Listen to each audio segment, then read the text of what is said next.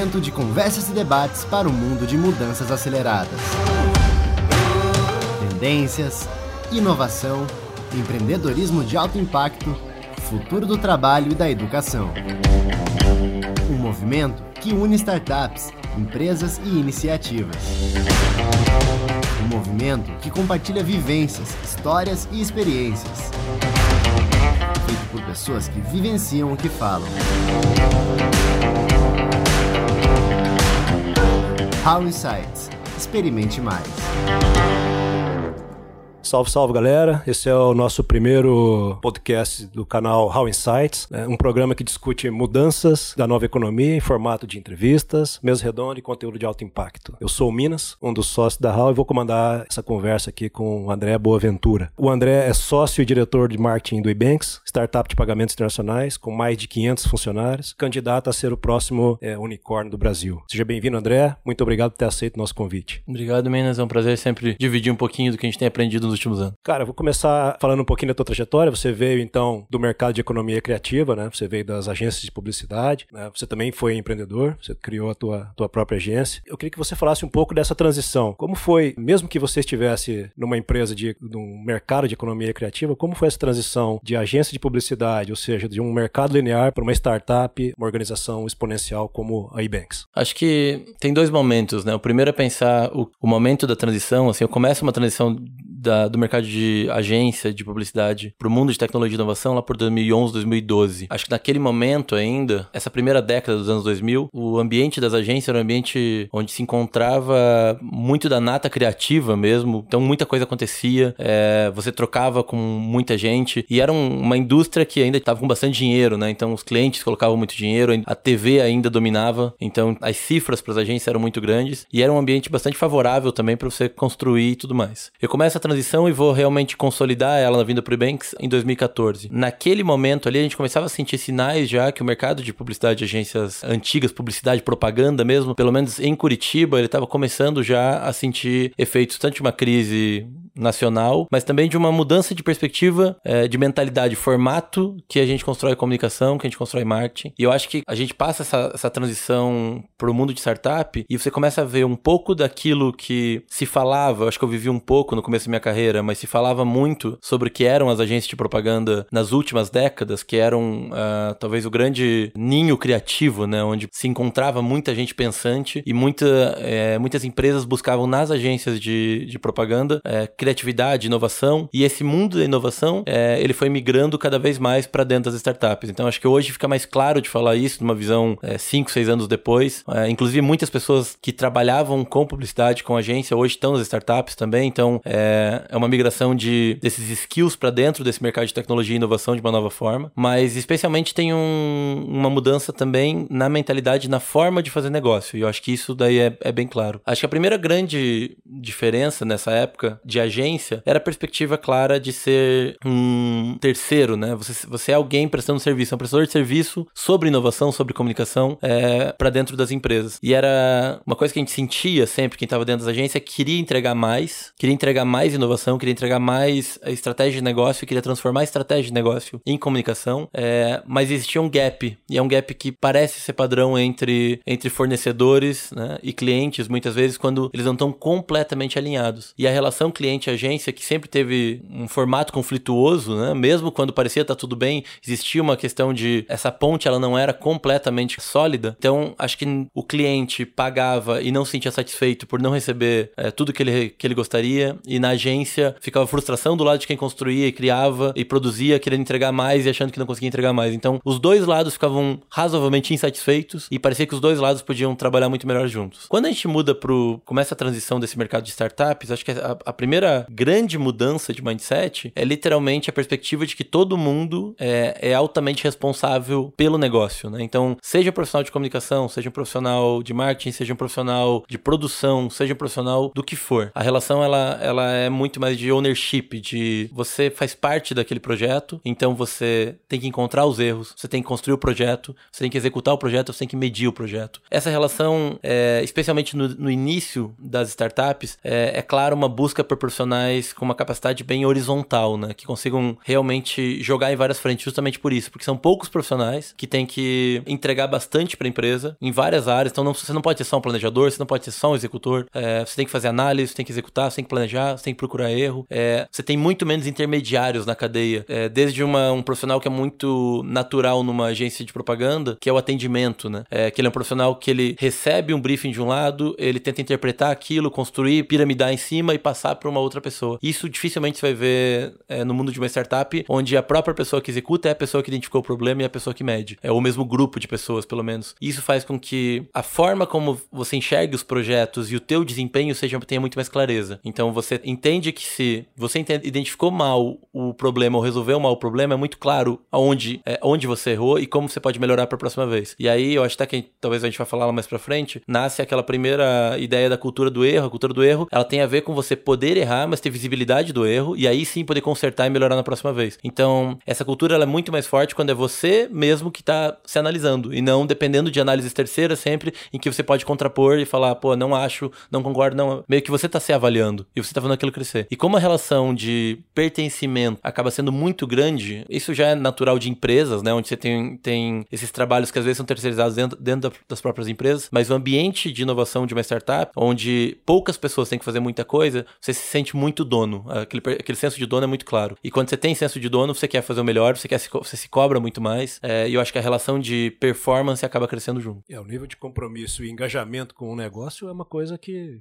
que sobe bastante nesse, nesse sentido, né? Ou seja, você faz parte de todo o processo, né? Não só daquela parte que, que te cabe, né? É, acho que quando a gente tenta comparar com mercados um pouco mais tradicionais, seja o mercado das agências, uh, seja o mercado de corporações mesmo, é literalmente aquela relação de qual é o teu quadrado, né? O que, que você tem que fazer com a tua função, onde na hora de, de abrir uma vaga tem o famoso job description, né? O que, que você vai fazer com aquele trabalho, dentro daquele trabalho. E aí, é, até numa relação relação patrão-empregado, né? Assim, bem CLT, lá atrás falava muito, não, isso aqui não é meu trabalho, né? Não estava escrito para mim fazer. É, isso se ouvia antes, inclusive, muito processo trabalhista nasceu disso, né? Do tipo, não, é, eu, eu aceitei o um emprego, pra, mas não era para fazer isso, agora estão querendo que eu faça isso. E essa relação, eu acho que naturalmente ela tá caindo hoje em dia, mas as startups vêm com isso de um jeito muito natural, é, desde o seu nascimento, justamente porque são poucas pessoas, no geral. É, você não tem especialista para tudo, como numa grande corporação você vai ter, que você tem um especialista de cada área e um time de cada área, então no começo você vai ter algumas pessoas, poucas, que tem que fazer tudo. Então tem que fazer, tem que fazer o financeiro, tem que fazer o cafezinho, tem que fazer é, marketing, tem que fazer o comercial, tem que dar conta de relatório. Essa relação em que você faz tudo é, é realmente a relação onde a gente ouvia nas histórias sobre empreendedorismo, que era do cabeleireiro, da padaria, de coisa assim, que você faz tudo. Só que isso é transportado para um mundo onde não é mais de 3, 4, 5 pessoas. No mundo onde tem empresas de 100, 500, 10 mil pessoas. E mesmo nesse tamanho, você continua vendo essa, essa sensação de dono. As pessoas, por ter visibilidade do que está acontecendo e por ter uma percepção de visão de para onde elas estão indo e saber que elas fazem realmente parte daquele movimento e não, não simplesmente elas estão entregando o trabalho delas dentro de uma caixa, mas que se ela entregar mais, ela vai provavelmente ser mais recompensada, mas mais do que isso, ela vai construir mais. Né? Ela vai fazer parte de um projeto maior em que ela foi mais relevante. É, esse DNA, no geral, faz parte bastante desses profissionais de startup desde o início e, e culturalmente isso vai ficando. Então, até que no Nubanks, é, ainda hoje, né, a gente já passa de 500 pessoas. É, obviamente, a gente vai tendo mais e mais especialistas, porque vai ficando necessário para a empresa ter especialistas, mas mesmo você sendo especialista, é muito normal num, num processo de recrutamento é, a gente comentar com, com os candidatos que o, o job description, assim, o que, que se coloca na vaga para tentar encontrar me, os melhores fits de, de candidato, não necessariamente é a tua vida. Porque daqui a três meses a gente pode mudar completamente de estratégia e a gente vai querer esse mesmo profissional para trabalhar de forma diferente, para se adaptar para um momento diferente, porque a startup ela muda tão rápido que você tem que mudar com ela. Então, tem muito mais a ver com é, a tua visão, a tua capacidade de, de se adaptar, especialmente a de querer fazer parte daquilo, do que literalmente com teus hard skills, né? Com aquilo que você. Eu sei, sou muito bom nisso. Então, é ótimo você ser muito bom nisso, mas você tem que ter esse lado wide, esse lado horizontal, que é a capacidade de adaptação e de dar conta dos mais diferentes projetos que eles vão aparecer e a gente nem sabe quais são eles. Porque acho que essa é uma, uma característica muito clara de qualquer startup. É um pouco da imprevisibilidade causada pela escalabilidade. Então, quando você quer crescer numa proporção diferente do linear, quer crescer muito rápido, naturalmente você não tem capacidade ainda de prever os desafios que vão vir pela frente com muita clareza. Então, quando a gente fala no, no planejamento estratégico, que para muitas empresas fazer um planejamento de cinco anos é uma coisa normal, é, numa startup early stage, você mal consegue ver seis meses. Então você tem que ter uma capacidade de adaptação quase semana a semana. Então não tem mais a, a figura daquele profissional que faz um papel, ela praticamente morre, especialmente nas primeiras etapas da startup. E quando ela cresce, isso é tão enraizado culturalmente que os profissionais, mesmo sendo mais especialistas, têm esse desejo, essa vontade, esse jeitão mesmo de trabalhar em todas, de querer participar de projetos diferentes e de querer comprar brigas que eles nem sabem como resolver, né? Então, esse amor ao problema, assim, do tipo, opa, tem um problema na minha empresa. Eu não, eu não fui treinado para isso, eu não tenho background disso, mas eu quero resolver. Então, eu vou aprender enquanto estou desenvolvendo esse projeto. Acho que isso é bem, é bem forte cultural nas startups. Legal. Você trouxe essa expertise, então, de um profissional de publicidade e de marketing para dentro de uma empresa que no início, eh, até onde eu me recordo, você foi responsável por criar o departamento de marketing, por consolidar esse departamento, e depois você transitou por outras áreas dentro da própria IBEX. Conta um pouco desse, desse caminho aqui dentro e dos principais desafios que você teve para chegar nessa equipe hoje que você tem aqui dentro e que você comanda. É, acho que até partindo um pouquinho da, do que a gente estava comentando agora há pouco, é, o, o que fez eu começar a me aproximar do Ebanks é, não foi nem marketing. Eu vim para fazer produto, interface de produto, junto com o Ariel, que é o, diretor de produto até hoje aqui, e que estava iniciando um novo projeto lá em 2014, e ele tinha uma base muito mais técnica de business, é, e eu vim trazer uma, uma visão um pouquinho mais de design e de interface com o usuário. E a gente veio duplar para construir é, os primeiros esboços desse projeto, a concepção desse projeto, que ele tem crescido até hoje. É, esse era o motivo. Naquele momento, o problema da empresa, o desafio era, precisamos dessa, desse papel, que era é, olhar para o produto numa perspectiva de usuário. Quando eu cheguei,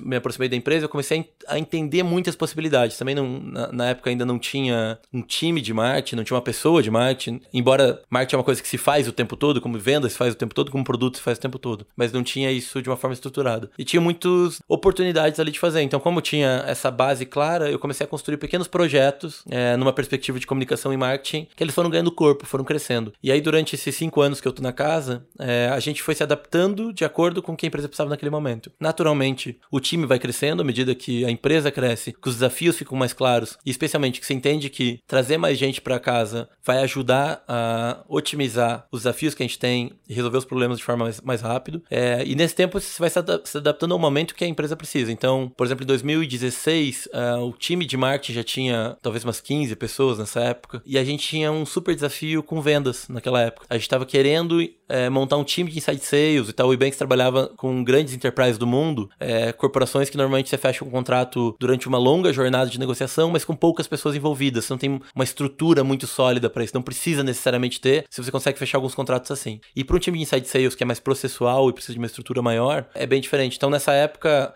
eu que estava tocando marketing, alguma coisa de produto, comecei a montar e estruturar o time de vendas da casa, o time comercial. E também era um puta desafio, nunca tinha feito isso antes. E aí sai desde você começar a estudar mesmo, ler, entender, pegar benchmark, ver quem já fez, e um pouco de intuição e um pouco de aprendizado durante o dia, o que a gente fez certo, o que foi é, fez errado. E aí, o próximo ano e meio, além do marketing, eu fui tocando esse time de, de vendas também, que foi uma puta de uma experiência. Em outro momento, no meio de tudo isso, a gente sentiu que a gente tinha uma oportunidade de nascer um produto, tinha um desafio de produto. Nasce um produto também é, junto comigo. Sendo que isso é uma característica bem clara do Ebanks, a gente não tem departamentos completamente rígidos ou fixos. A gente já trabalhou com squad, alguns times trabalham com squad, outros trabalham com times de especialidade, outros trabalham com times multidisciplinares completamente diferentes. E se tem, se um time de produto está precisando de um designer, ele vai ter o designer é, lá dentro. E se o time de marketing precisa de tecnologia, vai ter um engenheiro dentro. Então, a gente foi, vai se adaptando de acordo com o desafio, não necessariamente com a estrutura, uma estrutura formal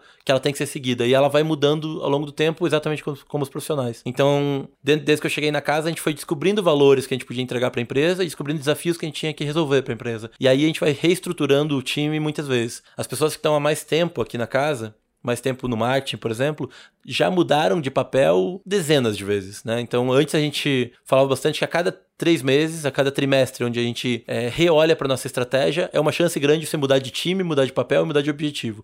Hoje, com a empresa crescendo e amadurecendo um pouquinho mais, essas mudanças levam um pouquinho mais de tempo, seis meses, às vezes um ano para um projeto. Mas, ao mesmo tempo, essa característica de estar tá flexível para você deixar, inclusive, tudo que você construiu até então e recomeçar um novo time, um novo projeto, uma nova visão, porque esse é o momento que a gente precisa, acho que faz parte da, da cultura do e-banker é, e naturalmente isso acontece em todas as camadas. Então, é, eu, eu passei por inúmeros papéis diferentes é, dentro do que a empresa precisava naquele momento e com certeza ainda vou passar por vários. Então, à medida que a empresa cresce, se adapta, novos desafios aparecem, a gente se reorganiza é, para entregar o que ela precisa naquele momento. Isso independe de papel, de cargo, de time ou de qualquer coisa assim. É um tema que você abordou agora há pouco, e a gente vai voltando agora. O erro é quase, a cultura do erro é quase um mantra dentro das startups, né? Mas parece que existe uma ideia um pouco errada de quem está por fora. Quem não está vivendo o dia a dia de uma startup não sabe exatamente como que, como que funciona essa cultura do erro. Fala um pouquinho pra gente, por favor, sobre isso. Como todas as coisas que você pega exemplos que estão acontecendo, né, individuais, e transforma num, num conhecimento ou numa informação coletiva, tem bastante ruído de comunicação. Então, para mim, a cultura do erro é, é um desses desses casos em que a gente sofre com ruído de comunicação, porque às vezes ele chega lá fora de dois jeitos, né? Ou do jeito, numa perspectiva de empresa, um pouquinho é, agressivo, falando assim, que é isso, cultura do erro, você vai jogar dinheiro fora, ninguém é maluco, é, ninguém é pago para ficar errando e tudo mais. E como também, às vezes, ele é, ele é não entendido muito bem pelos profissionais na perspectiva de, pô, vocês falam que tem cultura do erro e tal, mas tem gente que é demitida, e é verdade, tem gente que é demitida, ou em qualquer startup, porque erra. Então, cultura do erro não tem a ver com você gostar de errar. Tem a ver Ou com você... faça o que você quiser Exatamente. fazer. Exatamente. Cultura do erro tem a ver com você poder errar com um objetivo muito claro de aprendizagem, desde que a tua visão esteja clara. Então, você não erra porque você é rebelde só e tenta um caminho completamente diferente do que a empresa ou aquele grupo de pessoas está tentando, com uma visão clara de produto, é, de marketing, de comercial, o que seja. Você olha para um objetivo e naquele objetivo você quer, você quer atingir ele o mais rápido possível, da melhor forma, com o maior tamanho de impacto possível. Esse tipo de desafio, de escala, para qualquer tipo de coisa, não tem muito playbook, não tem muita cartilha. Ninguém ensina você a, a ir do zero ao mil, ensina a ir do zero ao dez. E como a gente quer ir do zero ao mil, obviamente não dá para seguir a cartilha, só a cartilha, porque você vai do zero ao dez. Então você tem que arriscar coisas no geral que não foram exatamente feitas ou documentadas ou que não tem, a gente não tem clareza. Os, os territórios que não foram trilhados Exatamente, ainda, né, exatamente. Então, é, é, o lugar onde poucas pessoas já passaram ou fizeram daquele jeito, porque o, o lugar onde as pessoas, muita gente já fez, muitas empresas já fez, é aquele lugar claramente linear, que você cresce cresce linearmente, se crescer de uma forma escalável, ele tem a ver com você encontrar formatos que dificilmente já foram usados ou feitos. E o único jeito de aprender ou de fazer alguma coisa nova é testando e errando. Então isso vale para qualquer coisa. A ciência é feito assim, né? Com uma quantidade infinita de testes para depois você chegar a um resultado. Então, é, a cultura do erro podia ser traduzida de uma forma mais leve na cultura do teste. Você testa. Esse teste, ele pode dar mais certo, mais errado, super errado e super certo. Se você documenta isso e o teu próximo teste é baseado no anterior, esse aprendizado faz com que você esteja cada vez melhor e cada vez mais próximo do seu objetivo. No geral, todo tipo de teste que a gente ainda considera uma cultura de erro, assim, ah, não deu certo na proporção do que a gente gostaria, mas acho que a coisa mais importante é, mesmo quando a gente erra, a gente tira algum resultado positivo para a empresa. Isso é sempre. Então vamos lá, traduzindo num número. É, eu gostaria de conseguir mil leads com essa campanha, tá? Eu consegui 20. Obviamente a gente falhou, errou na perspectiva que eu gostaria de ter mil, mas eu ainda tenho 20. Então, mesmo no erro, a empresa está ganhando um pouquinho. Mas o que, o que mais importa é o aprendizado. Assim, olha, esse não foi o caminho. Mas a gente viu que tem uma, uma faísca de alguma coisa para começar o próximo teste, a próxima rodada. E aí sim aprender mais. Então, uma pessoa que fica insistindo no erro, obviamente, não é bem-vinda é, e não é essa cultura que a gente fala. E ao mesmo tempo não é uma cultura completamente oba-oba de vamos testar tudo a qualquer momento. É, o erro significa, dentro da visão, você tem direito e oportunidade e abertura para arriscar coisas não feitas e aprender com elas para ver se a gente consegue um caminho novo, mais rápido e mais efetivo. É, vamos falar um pouquinho agora de cultura. É, você usa uma frase do Peter Drucker, a cultura engole a estratégia no café da manhã. Por que essa frase é relevante para você e dentro desse contexto das startups? Quando a gente fala da cultura de startups, assim, no geral você vê pessoas bastante apaixonadas pelo trabalho, né? A, a boa parte delas, né? Obviamente, nem, tu, nem tudo é mar de rosa e nem todo mundo é satisfeito. Isso é, é padrão, mas eu acho que quando a gente olha para o lado e compara a maior parte das pessoas trabalhando em algumas corporações, em outros ambientes de trabalho, você ainda é normal você sentar na mesa de um bar e trocar uma ideia com um amigo, tem aquela coisa meio pesada, meio carregada, meio. É meu trabalho, tá tudo bem, eu trabalho, eu ganho dinheiro, não é ruim e tal, e tem eu esse faço. tipo de coisa, eu faço, né? Do tipo, tô pensando em alguma coisa pro futuro, uhum. é, é, é normal você ver isso. E quando você conversa com pessoas de startup, você tem uma probabilidade muito maior de ouvir aquela pessoa falando que tá feliz, que gosta do que faz, que se sente realizado, que tá aprendendo. É, e tem alguns completamente apaixonados, assim, que realmente não sentem dor de acordar segunda-feira nenhuma. Segunda-feira é, porra, um dia super feliz porque você vai fazer o que você gosta e ainda ser pago por isso. Eu, por acaso, caí nesse grupo dos apaixonados, então acho que eu ainda posso falar nessa perspectiva. O que que é, o que que tem dentro dessas empresas que faz elas, elas serem diferentes? Eu acho que é, não é um segredo, não tem um, um ponto especial, mas é esse ambiente cultural com vários pontos que faz com que quem esteja ali dentro, faça parte desse projeto, se sinta mais feliz e mais realizado. Quando o Peter fala nessa frase, né, a cultura engole a estratégia do café da manhã, e eu, eu, eu gosto muito dela, é, é, é muito claro você ver isso num ambiente culturalmente saudável, num ambiente onde as pessoas estão engajadas. E eu acho que o reflexo claro, claro de uma cultura forte e positiva é o time engajado. Quando você tem o time engajado, é, e você tem que fazer uma mudança na empresa, vamos dizer que seja uma mudança radical, né? Radical na perspectiva de raiz. Né? Você vai mudar grandes coisas, vai mudar o formato que você trabalha alguma coisa, é, vai mudar uma perspectiva que todo mundo tem que se adaptar um pouco, tem que sair da zona de conforto. E isso acontece, né? Essa é uma estratégia, no geral, decidida às vezes no board e que você cascateia para a empresa toda. É normalmente assim que qualquer empresa faz. Quando o teu time não está engajado, o que você vai encontrar de camadas é tão profundamente pesado no sentido contrário e oposto àquela estratégia, é a resistência grande. é tão alta que a chance dessa estratégia ser aplicada, ela tende a zero.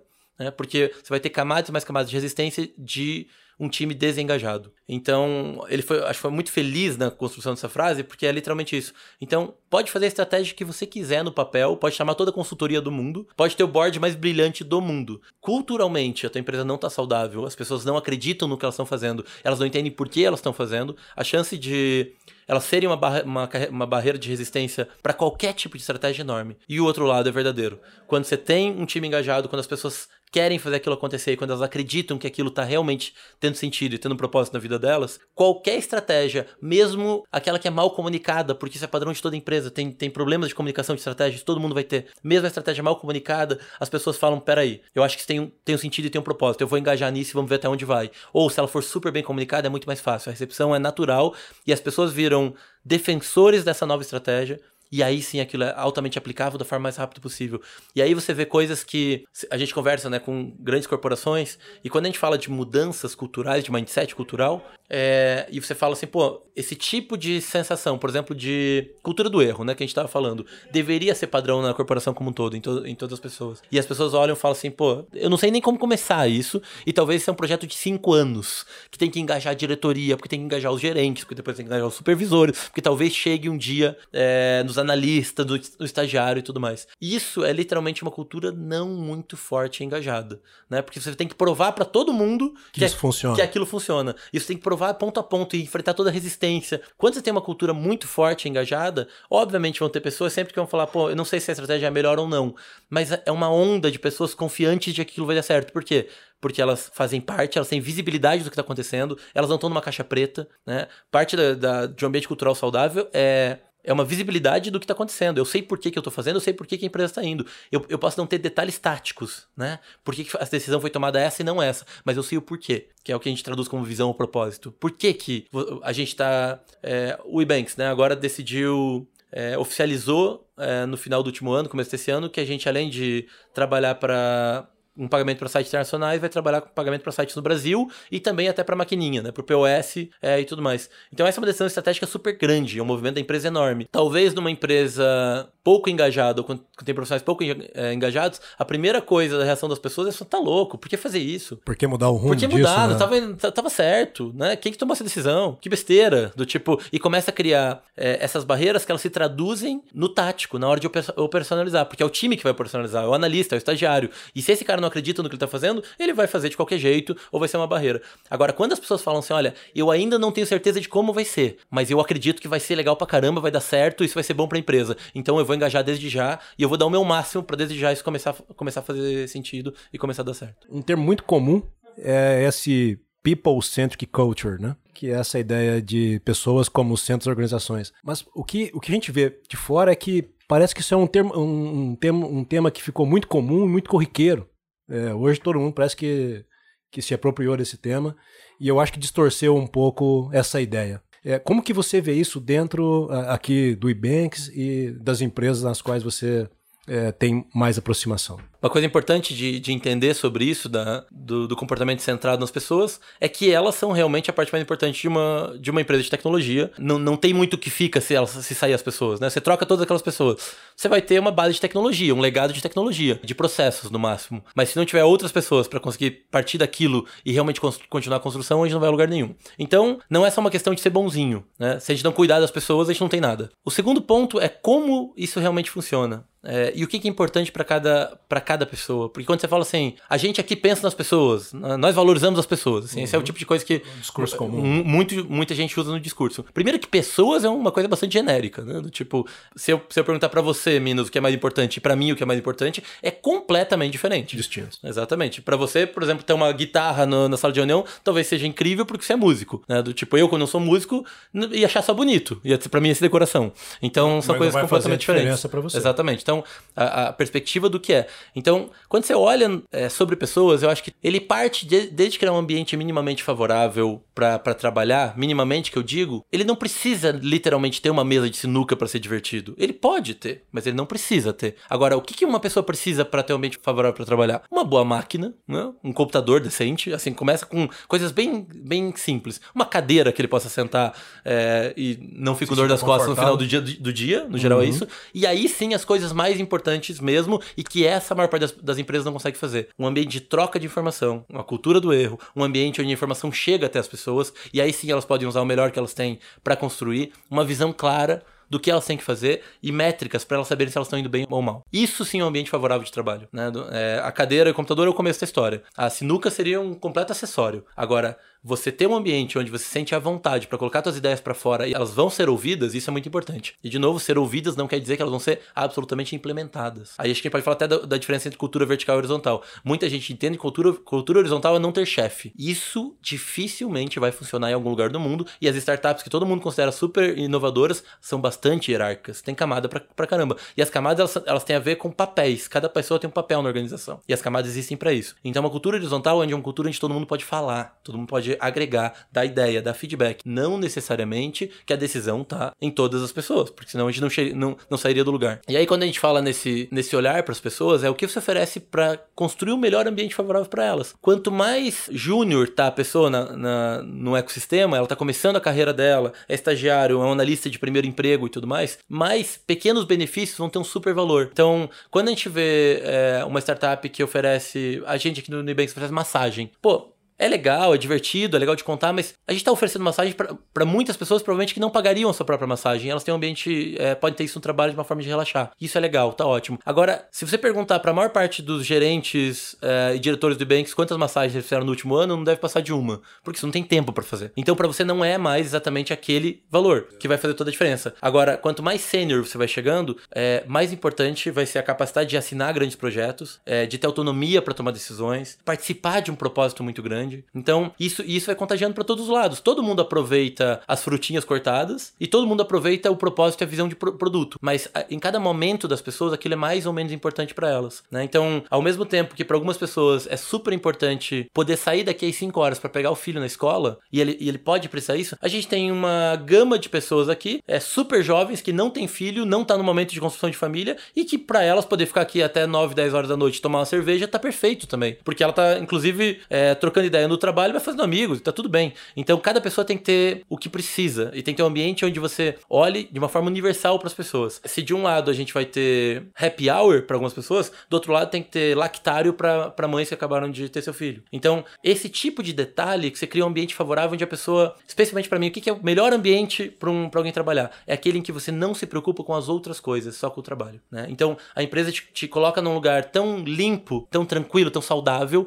que você a tua cabeça, ela tá limpa para se preocupar com as outras coisas. E aí parte até numa perspectiva de benefícios velhos, né? Um bom plano de saúde. Assim, para uma pessoa que tem uma família, isso é super importante porque basicamente se algo acontecer, eu estou protegido, então eu posso pensar no meu trabalho, né? É, meu filho teve uma gripe, tá tudo bem. É, esse tipo de coisa muda completamente o ambiente de trabalho e faz com que você possa trabalhar muito mais. Então, olhar para pessoas é ouvir elas, é dar um ambiente favorável, é se re realmente se preocupar que elas são o grande ativo da tua empresa. Não necessariamente vai fazer todas as vontades de todo mundo ou alguma coisa assim, de jeito nenhum, mas é entender que que uma startup, o principal ativo dela é gente. Então é bom você cuidar do teu principal ativo. Bom, como elas são o centro, então, desse processo de vocês, eu imagino que o recrutamento e o desenvolvimento dessas pessoas aqui dentro deve, deve partir de um, de, um, de um pressuposto um pouco distinto das, das demais empresas, né? Ou do mercado linear. Como que funciona isso para você? Quais são uh, uh, os pontos que identificam esse banker que está vindo para cá? Acho que eu posso até é, trazer isso numa perspectiva, por exemplo, quando a gente tem um recrutador novo na casa, acabou de chegar de empresas tradicionais, de consultorias,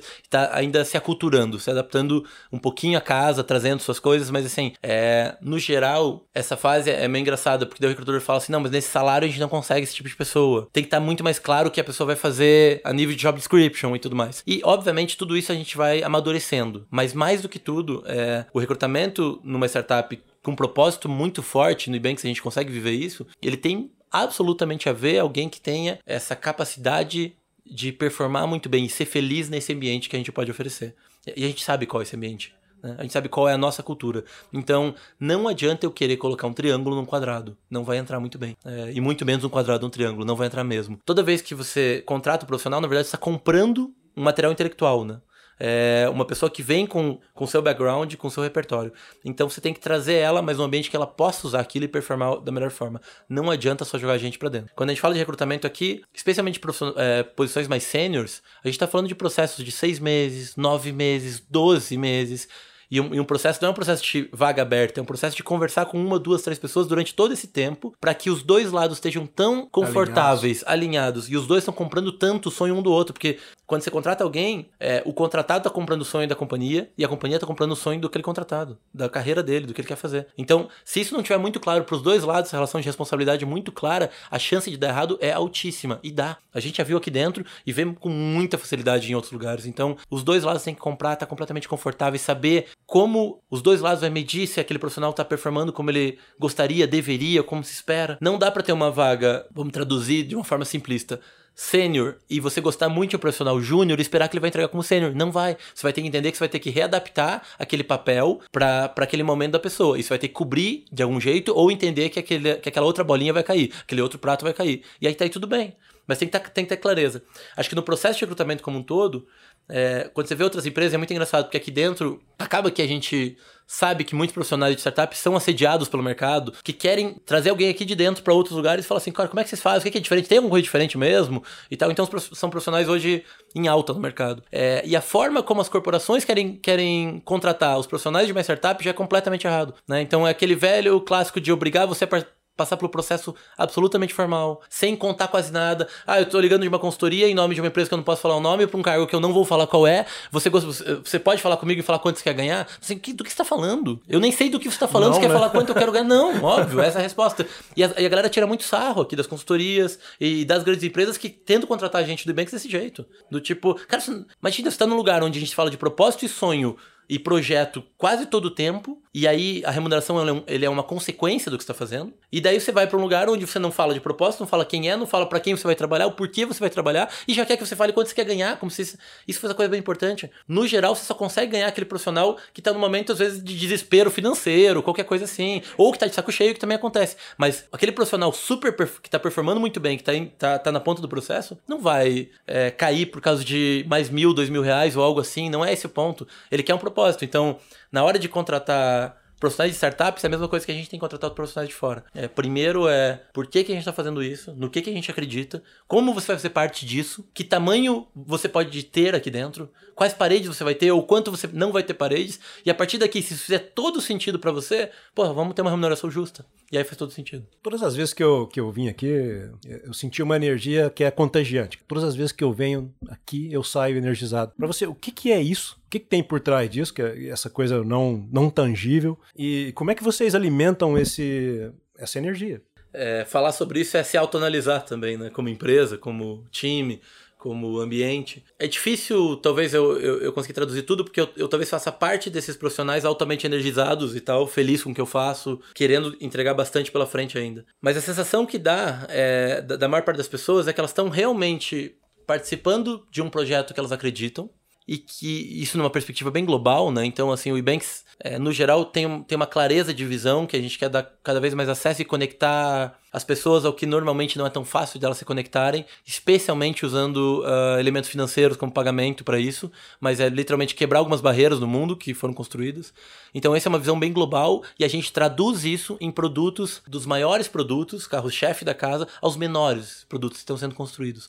Então, a pessoa consegue literalmente ver que no projeto que ela está construindo com duas ou três pessoas, num ambiente de 500 pessoas, é, ainda está conectado ao que a gente quer lá em cima um propósito mais claro. Então, essa primeira sensação de pertencimento, ela faz parte porque o teu projeto, ele também faz parte de uma visão global. Quando você traduz daí no teu projeto, o menor projeto que acontece no Ebanks, a menor iniciativa que acontece no Ebanks, ela ainda tem uma visão de sonho grande. Então, você pode estar com duas pessoas ou uma pessoa tirando do papel alguma coisa.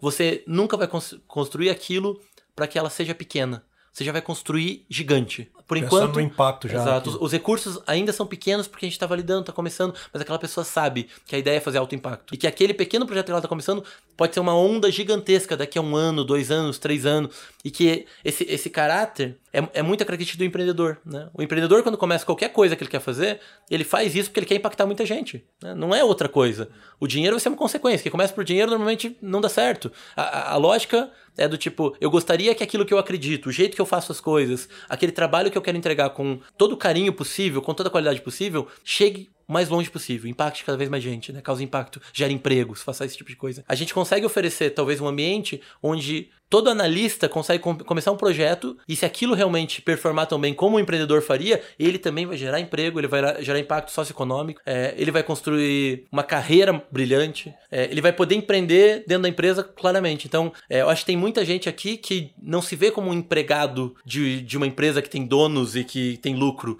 mas literalmente faz parte de um projeto onde eu também posso empreender e eu também posso fazer parte, eu posso assinar um projeto, é, eu posso também ter a minha, a minha parcela, não num quadrado onde eu não enxergo todo, mas num quadrado onde eu enxergo todo e sei o, o, o que eu tô construindo, o que eu tô fazendo.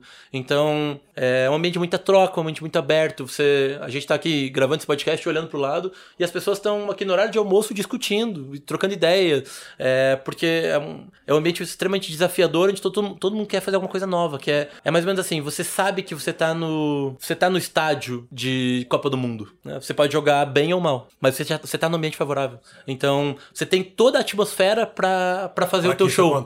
Para fazer o teu show. Então, é uma escolha pessoal. E quando você sente essa atmosfera acontecendo, é uma, é uma questão de estar no dia bom mesmo, amarrar direito a chuteira e porque dá para fazer o gol que você quiser. Uma coisa que eu tenho visto aqui nas startups de Curitiba, principalmente, né? Que é mais o meu terreiro, é o List, Madeira Madeira e mesmo vocês, é uma mudança, um um pouco nesse perfil do, do, dos profissionais contratados. Então, a gente está vendo hoje que, que vocês, essas empresas que eu falei, estão trazendo pessoas com 20, 25 anos de mercado para fazer parte do, do time de vocês. O que, que você atribui a, a essas mudanças? Acho que o amadurecimento da empresa é, não é só o passar do tempo, né? A nossa capacidade de chegar mais longe e construir pontes mais sólidas ainda, né? Do tipo, deixar o, a nossa visão, o nosso produto, o nosso desejo de construir alguma coisa ainda maior. E acho que todo começo de startup, ele passa por alguns heróis, né? Começa com os empreendedores, fundadores, que tem aquela grande visão e aquele grande sonho. E aí vem os primeiros seguidores, os primeiros contratados, que são aqueles heróis que, que que é, faz, cobra escanteio, cabeceia e faz o gol. É, que é a galera que tenta fazer de tudo, também com o mesmo propósito e tudo mais. É, essas pessoas, como eu falei lá no começo do nosso podcast, o, o início da startup é muito importante ter essas pessoas completamente horizontais, capazes de fazer muita coisa. Com o amadurecimento, é importante daí você compor esse time que é feito de muitas pessoas generalistas, com mais especialistas e com capacidade de ensinar coisas que normalmente, que talvez esses primeiros. Uh, seguidores não vieram com uma bagagem tão profunda de tudo, né? Porque são algumas pessoas. Que na, na hora, na, no começo da história, você pode usar a mesma pessoa para fazer três, quatro coisas diferentes, tá tudo bem. Porque a gente precisa colocar de pé. Quando a empresa amadurece e ela quer ficar pronta para novos desafios e próximos passos, é super importante você trazer repertório é, de outras pessoas com muitas vivências, cruzar com a cultura. Isso é super importante, não é uma imposição de formas diferentes de fazer, mas assim, você pega profissionais com uma mega experiência de mercado que viveram em empresas com 10 mil, 20 mil pessoas e trazem todo esse repertório, trabalham culturalmente para se adaptar a esse momento, é como a gente gosta de fazer as coisas e fazem todo mundo crescer. É muito rápido você ver isso. Quando um profissional vem de fora com super repertório, coloca na cultura. É, é claro, aquele nasce um novo processo que não machuca, mas que faz todo mundo perceber o valor de repente você gera mais valor para a empresa. Isso tudo é natural para empresas que estão com um porte um pouquinho maior, que em Curitiba A gente está tendo o privilégio de viver um ecossistema com várias empresas despontando, com, com tamanhos maiores, com investimentos milionários de fora e tudo mais. Como eu disse, qualquer empreendedor ele quer que a sua ideia e o seu projeto gera impacto na maior quantidade possível de pessoas.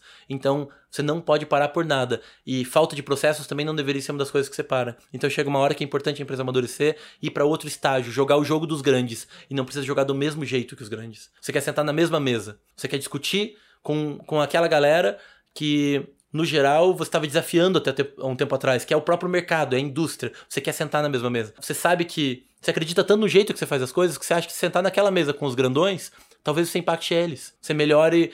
A gente fala da indústria de pagamentos, que é o nosso, o nosso mercado. A gente sabe que tem empurrado a indústria de pagamentos de várias formas. Que grandes players consolidados, com décadas e mais décadas liderando tudo isso, hoje trocam com a gente para construir coisas junto. É, estão mudando estratégias, pontos de vista, exatamente por conta do impacto que vocês causaram no mercado, né? Agora, para sentar nessas mesas, a gente tem que falar a mesma língua. A gente pode fazer de jeito diferente e impactar e transformar, inclusive, a indústria. Mas a gente tem que estar tá preparado para poder sentar na mesma mesa. Então, isso tem a ver com uma maturidade de empresa de governança, processual, de entendimento do, do que a gente está fazendo, como a gente está fazendo, e numa perspectiva de reporte maduro mesmo. E tudo isso a gente consegue trazer com profissionais que viveram isso por muito tempo e às vezes querem trazer todo esse conhecimento para agir de um jeito diferente. Então, tem sido riquíssimo o amadurecimento entre uma empresa naturalmente jovem, de muita gente pensante, criativa, cheia de energia, com pessoas com mais maturidade, que, que trazem pra gente uma outra visão, é, um pace diferente de trabalhar e, especialmente mostram um caminho das pedras que às vezes a gente sozinho demoraria muito para chegar lá. Bom, imagino que esse caminho está aberto pra caramba. Para essas pessoas que querem migrar desse ambiente tradicional para esse mundo novo, para esse mundo exponencial, é, e para aquelas pessoas que estão entrando agora na ideia de empreender, quais são as, as principais dicas que você deixa para essa galera? Veja, eu até, falei até disso até dessa semana, porque é impressionante a quantidade de pessoas todos os dias que falam comigo dos mais diversos lugares, falando eu tinha que me aproximar mais, eu queria conhecer mais, eu queria descobrir mais. O que, que é isso que está acontecendo aí, né? Por que, que né, num país que está crescendo abaixo de 1% ao ano, é, a gente vê startups contratando 50 pessoas ao mês? Sabe, o que está acontecendo? Né? Que, que, mundo é esse? Que bolha é essa que estão vivendo? Que parece boa. Né? Alguma coisa tem aí. E aí, assim, parece uma coisa de outro mundo. É, e eu, eu, acho que isso é a mesma coisa. Trazendo de um jeito bem simplista. É a mesma coisa quando a gente deixa para começar a dieta na segunda-feira ou para aprender inglês no próximo ano. É exatamente igual. Ele é tão simples quanto fazer, se aproximar do mundo de tecnologia, de inovação, de um processo ágil, é, de um mindset diferente de fazer as coisas. Mas tem que começar, tem que dar um passo. Então, eu vejo muitos amigos mesmo falando assim: ah, eu tô com um projeto aqui uns 3, 4 anos, migrar para esse mundo de startup. É amanhã. Você não precisa estar dentro de uma startup para você agir como a mentalidade cultural que as startups, a parte boa delas, né? O quanto elas estão crescendo, o quanto elas, elas têm um ambiente de troca, um ambiente aberto. Então começa amanhã, é, se aproxima, troca ideia. Poucos ambientes são tão abertos quanto um ecossistema de startup. Você tem evento todas as noites, você tem escolas como a HAL que é, ajudam a formar as pessoas e trazem, fazem uma conexão entre esses profissionais. Você pode tomar café com todo mundo, você pode sair tomar uma cerveja e, e ouvir uma história, você pode ler muito, tem muito conteúdo. Então começa, se aproxima, mas acho que a coisa mais importante de todas é, é você tirar um pouquinho da casca daquele primeiro pré-conceito, né? Aquele conceito pré-concebido de como, como o mundo é. É o famoso status quo. Não, o mundo é assim. Ou minha empresa é assim. É que você não sabe como é a minha empresa. Claro que eu sei. Elas são todas parecidas e difíceis de lidar. Só que tem, tem lugares em que algumas pessoas realmente resolvem correr os riscos necessários inerentes a uma transformação cultural e lugares onde as pessoas não estão não tão dispostas a correr esse risco. E a gente vê hoje empresas gigantescas de milhares, centenas de milhares de profissionais se transformando, obviamente aos poucos, mas se transformando por adquirir por se abrir para uma perspectiva é, inovadora. É, a gente vê casos clássicos, assim, do tipo aqui no Brasil, é, a gente tem visto isso com o Itaú assim, um banco completamente clássico. Conservador. Conservador né? e tudo mais. É, e de repente, princípio. nos últimos 10 anos, eles têm se aberto tanto à tecnologia, à inovação, ao processo ágil, que você vê a capacidade de movimento ser muito mais rápida. Ainda é devagar para uma corporação, é natural. São processos muito diferentes, mas na perspectiva de competir corporação a corporação, alguém sai mais rápido. E quando você está querendo empreender, quando você tem um negócio pequeno de 10 pessoas, tudo isso pode ajudar demais, porque aí é, a, a, característica de empreender, muito inerente à cultura da startup, ela pode te ajudar muito, né? Do tipo, o que, que eu posso fazer com tudo isso? Então, tem que estar tá aberto. Muitas vezes a gente faz é, curso, consultoria com gente empresa que quer Pô, que, é, me dá uma dica aí para eu mudar, mudar tudo na minha empresa. É, mas você percebe que nem aquela pessoa tá acreditando que aquilo é possível. Existe muita resistência. Exato, ela fala assim, não, isso aqui lá... É que você não sabe. Lá onde eu trabalho, lá, lá, na indústria assim. não vai funcionar. Lá na indústria não vai funcionar. Porque lá não é assim. Aqui também não é assim, nunca foi assim. É que algumas pessoas têm coragem de tomar o risco necessário para falar, peraí, tem um jeito melhor de fazer isso? Ah, mas é que sempre foi feito desse jeito. Tem um jeito melhor de fazer isso? Tem, vamos tentar. Vamos fazer junto e vamos correr o risco? É, eu gosto muito de usar essa analogia. Você tá disposto a perder teu emprego por isso? Porque o empreendedor, ele tá perdendo o dinheiro dele por isso. É, todo empreendedor tá botando o dinheiro dele, tá deixando de receber salário, às vezes tá, tá literalmente investindo tudo que ele podia ter de conforto e arriscando o que ele tem por um sonho ou por uma ideia de inovação. É, e o funcionário dificilmente tem isso. Então, você quer mudar uma coisa na tua empresa? Arrisca teu emprego. Fala assim, eu vou mudar, obviamente, com uh, racionalidade, né? Com consciência do que tá fazendo é, sem maluquice, mas eu, eu, eu quero fazer uma transformação, eu vou fazer uma transformação. E eu tenho que estar disposto a incomodar tantas pessoas ao ponto de um dia talvez ser demitido. E aí procurar um outro lugar onde minhas ideias e o meu jeito de pensar sejam mais bem aceitos. E no geral, hoje em dia, o que mais a gente vê é empresas buscando gente que queira fazer uma transformação cultural buscando gente que queira pensar de um jeito diferente. Porque é natural no mercado de PIB crescendo 0,9 ao ano e startups crescendo 100%, que alguma coisa está acontecendo. E mesmo as empresas consolidadas com caixa forrado de dinheiro estão percebendo que essa curva, esse gráfico simples que a gente está vendo, uma hora essas startups, essas empresas de base tecnológica vão passar. E estão passando, né? Nubank acaba de Estão passar como. É, é verdade. O Nubank, que é uma, uma startup de um aplicativo que tinha um cartão de crédito, já é o sexto maior, a sexta maior empresa de pagamentos do Brasil. Lembrando que a gente tem cinco grandes bancos. O Nubank é o sexto já. É, então, é, essa, essa relação é, é, de atropelo mesmo, porque a curva de, de, crescimento é muito maior. Então, em todo lugar está se buscando inovação, todo mundo sabe que esse mercado, que o mercado já mudou, já aconteceu a mudança. Tem uma perspectiva de ainda pegar carona e dar tempo, ou ir ficando para trás. É, então, se você é um empreendedor ou empresário, você deveria se abrir para pessoas com uma mindset diferente, devia aprender. E se você é um, um profissional, não dá mais tempo de esperar. É, não importa o quão tradicional seja a tua indústria, os conceitos, esses conceitos culturais de trabalho aberto, coletivo, é, de propósito, de missão, de KPI, é, todos esses conceitos que são extremamente naturais para quem está dentro de uma startup, mas às vezes são bastante distantes em quem está em outras corporações, é, eles são facilmente aplicáveis e, e, transformam o jeito de fazer as coisas. Bom, então você acha que qualquer, qualquer empresa linear ela consegue passar por esse, por esse processo de transformação? Não tem a mínima dúvida. Assim, a gente tem visto muitos casos. Obviamente tem dor envolvida no processo. Como qualquer processo de mudança, ele machuca, ele dói. E é esse preço que a gente tem que estar disposto a pagar. Número um, para poder fazer parte desse jogo. Número dois, para conseguir aumentar nossa margem ou inovar nos produtos.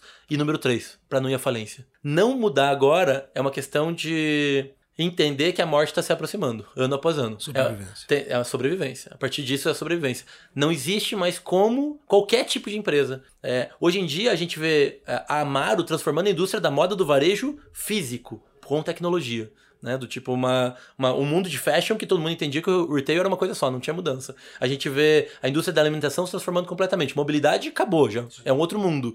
Então não tem indústria que não vai ser impactado por, pelo processo inovador e pela tecnologia. Se você está distante desses conceitos, é, é uma questão de sobrevivência e de, de contar, contar os anos para lá. Então a lógica é você tem que contar se vai se aposentar a tempo do, da tecnologia in, é, engolir o teu mercado. Como talvez agora a gente se aposente cada vez mais tarde, é melhor você se envolver logo com inovação. Cara, se houvesse uma caixa preta nas principais startups que você conhece, ou com as pessoas com as quais você convive desse universo, é, o que, que você acha que seria encontrado se abrisse isso? Eu acho que talvez a minha resposta não seja a mais divertida possível. A grande coisa que quem tá de fora ia encontrar se abrisse essa, essa caixa preta é que não tem segredo. É literalmente não tem nada completamente de outro mundo. É trabalho, numa mentalidade um pouco diferente, com pessoas mais engajadas, com visão e propósito. E isso é para qualquer coisa, né? A gente se acostumou que ter propósito no trabalho só, só existe pro terceiro setor. É, era muito claro. Há 10, 20 anos, falou assim: ah, você quer trabalhar com propósito, tem que trabalhar com o terceiro setor, tem que trabalhar com ONG, tem que trabalhar com projeto social. O que eu acho que a gente conseguiu trazer para o mundo das startups da tecnologia é que, como a gente consegue, no geral, a maior parte das startups faz a mesma coisa.